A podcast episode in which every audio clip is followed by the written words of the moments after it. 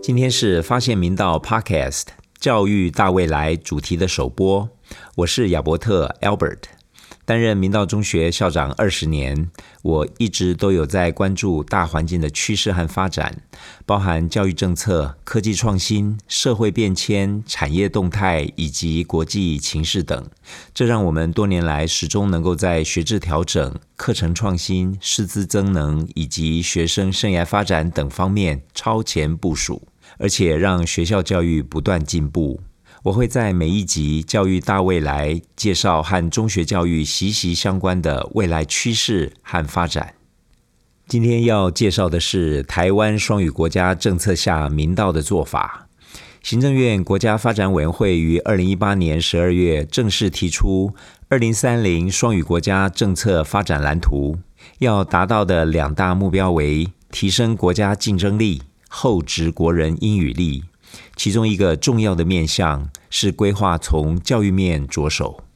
两年多前，第一次听到行政院宣布这个发展蓝图，知道台湾要在二零三零年正式成为双语国家，我的直觉是太棒了。于是我开始找相关的配套措施，尤其是双语国家的定义。再来是双语国家所属的学校都应该是双语学校吧。那双语学校的定义又是什么呢？而双语学校进行的双语教学的定义又是什么呢？我越找越担心，因为这三个定义都不是很明确。我想，也许还在制定吧，那就再等等。很快一两年过去了，大家都还在等。终于，二零二零年八月，国发会和教育部一起发布了二零三零双语国家政策。其成是一百一十年到一百一十三年。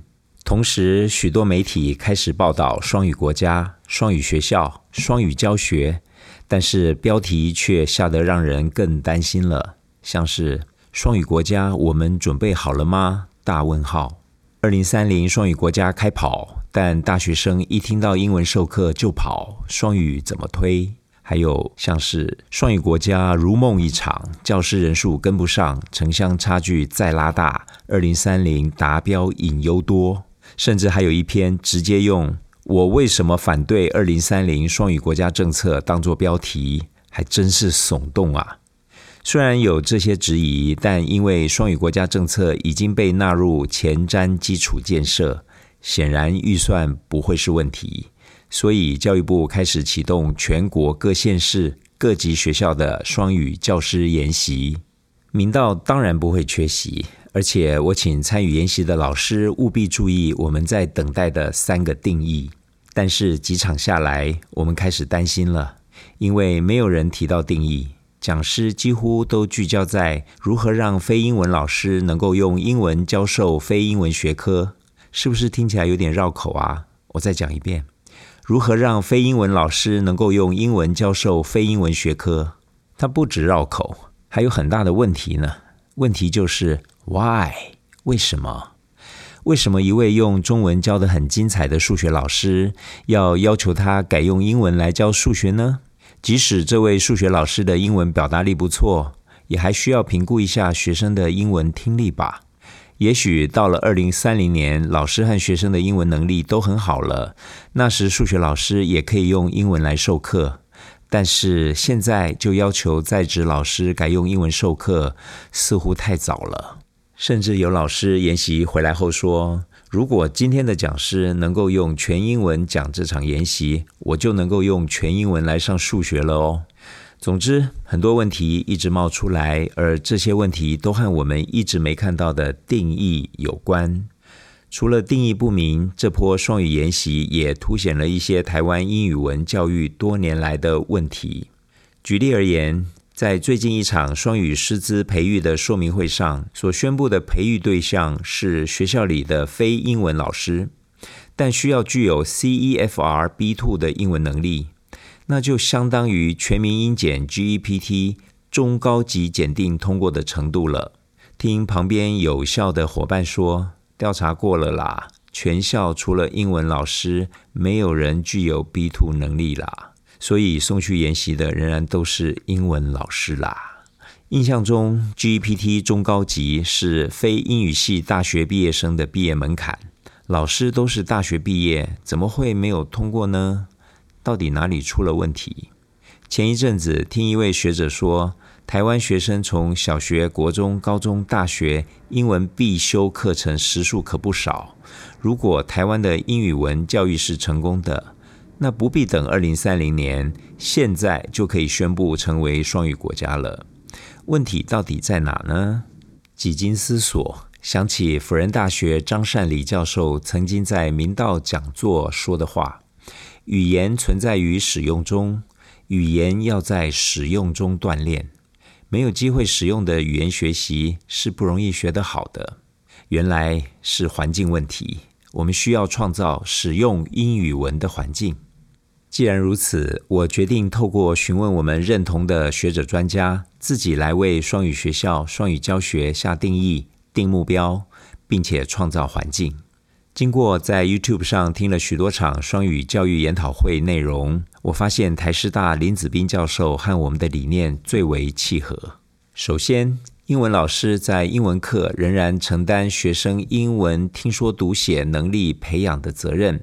除了像文法这样的内容，期待英文老师尽量都能全英授课，而且引导学生也全英互动，创造课室里的全英环境。而非英文科目双语教学的目标，可以设为在单元学习完成后，能够用中文和英文探讨所学的内容，甚至能够用英文和国际交流的学生线上或线下讨论这个单元的内容。要达到这个目标，需要确认几件事。第一，学科老师的主要任务仍然是运用师生最熟悉的语言来教授学科知识。教授时，老师可以自由决定英文使用的多寡，甚至不使用。二，学科老师需要持续精进英文能力，尤其是读和听的能力。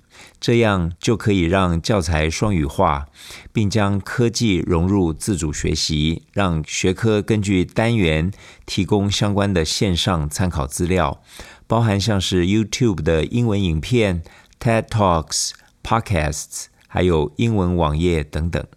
第三，评量部分可以让学生用英文撰写学习心得，并进行英文短讲。这里要特别强调。最重要的是能够沟通，把学科内容和自己的想法讲清楚，而英文文法语句的完美与否并不是重点。第四，学校可以举办一些活动或成立一些社团，让学生用英文讨论学科内容，也可以安排和国外学校进行线上或实体交流，让学生有机会用英文互相讨论学科或生活甚至文化上的内容。第五。这样的学习模式就是所谓的 CLIL，C L I L，Content Language Integrated Learning，学科内容与语言的整合学习模式。到这里，我们有一个共识：必须先是优秀的学科老师，才能是优秀的双语老师。这样在推动双语教育时，才不会牺牲了学科学习。再来，我们如何创造英文环境呢？林子斌教授有个理论，我很认同。在双语教育里，中文和英文是一样重要的。但是因为学生不在学校时接触的多是中文环境，所以学校要尽量提供英语环境，这样才能让学生接触到的中文环境和英文环境达到一个平衡。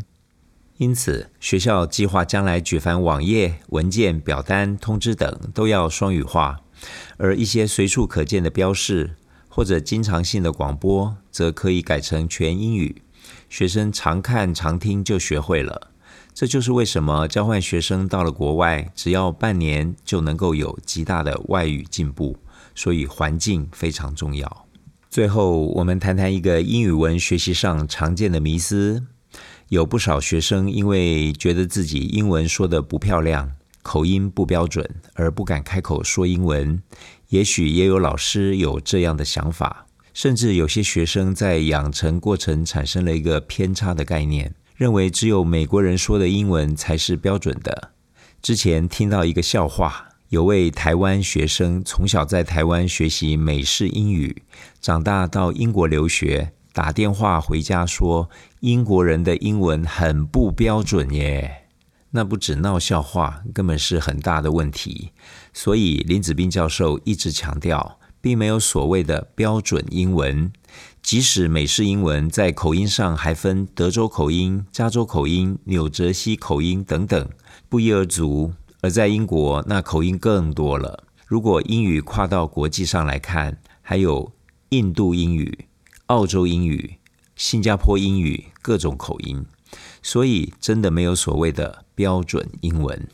语言最重要的是沟通，因此我们认同的概念是 ELF（English as a Lingua Franca），就是以英文当作通用语 （Lingua Franca）。所以，英文不必担心口音不够漂亮。语言存在于使用中，语言要在使用中锻炼，多说就对了。为了创造更多的英语文使用环境，在明道，我们的双语学校政策还结合了国际教育、MOOCs、摩克斯以及 SDGs 联合国永续发展目标，一起营造一个能将科技融入学习、有高度国际视野的双语学习环境。以上是我们看见的未来，希望台湾双语国家之路能够顺利前行，不但提升国民英语力，也能强化国家竞争力。